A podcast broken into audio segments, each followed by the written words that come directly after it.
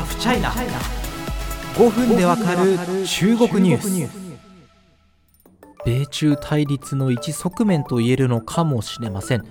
新型コロナウイルスは一体どこから来たのかという起源論争についてです。中国湖北省武漢市で一番最初に大規模流行が起こったということは分かっていると言ってもいいと思いますが果たしてじゃあコロナはどこで、えー、どこを起源とするのかというところここをめぐって米中が、争っているというところであります。まあ、例えばその世界保健機関 WHO が中国で、まあ、今年1月から2月にかけて行った合同調査ではいわゆる武漢ウイルス研究所からの流出説については可能性は極めて低いとしました。しかしバイデン政権は5月26日新型コロナウイルスの起源の再調査を CIA などに命じ90日以内に報告するように求めました。アメリカの情報機関の中でも研究所流出説と自然界から生まれたという説など見解の相違があるからです、えー、機密扱いではない内容についてはこの再調査の結果機密扱いではない内容については配信時点では公開されているかもしれません、えこれに対して中国は反発中でも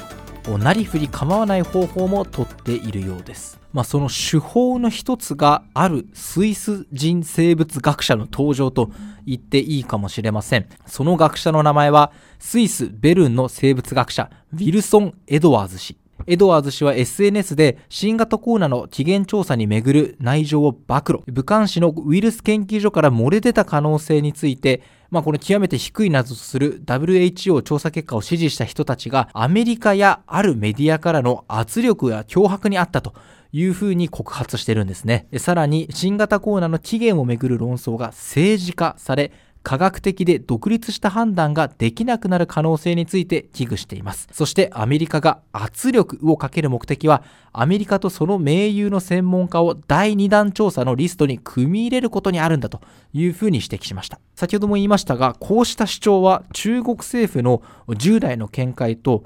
なんか恐ろしいぐらいに合致するんですよね。中国政府ってこれまで研究所漏洩説についてはでっち上げだというふうに批判した上で、アメリカについては自らの貿易対策が及ばなかったのを他国になすりつける政治家を行っているというふうにしてるんですね。この政治家っていう言葉まで含めてですね、非常に中国側の言いたいことを言ってくれるスイス人学者ということになります。ただ問題は、この学者が存在自体、存在そのものを否定されてしまったということなんです。